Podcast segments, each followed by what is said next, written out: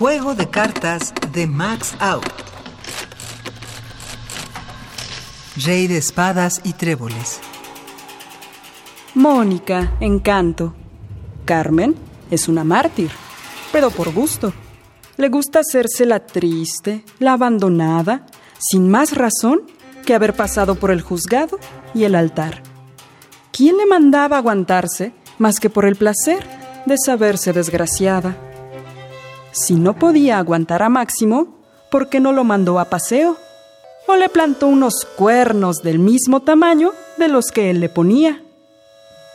Era de la pasta de nuestras abuelas, y no lo digo por la mía, que fue de las de Aupa. Claro que era madrileña. Reina.